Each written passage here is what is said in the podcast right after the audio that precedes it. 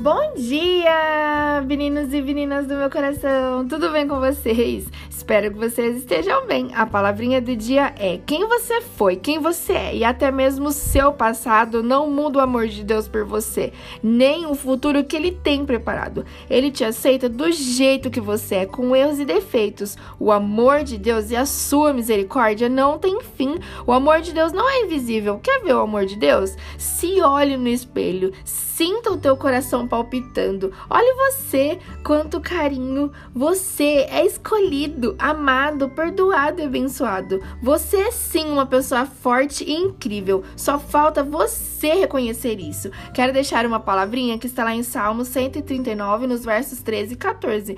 Tu criaste o íntimo do meu ser e me tecestes no ventre da minha mãe. Eu te louvo porque me fizeste de modo especial e admirável. Tuas obras são maravilhosas. Você pode não perceber, mas a sua vida, a sua história inspira e fortalece muitas pessoas. Continue sendo você, sem querer agradar ninguém. E viva, se liberte.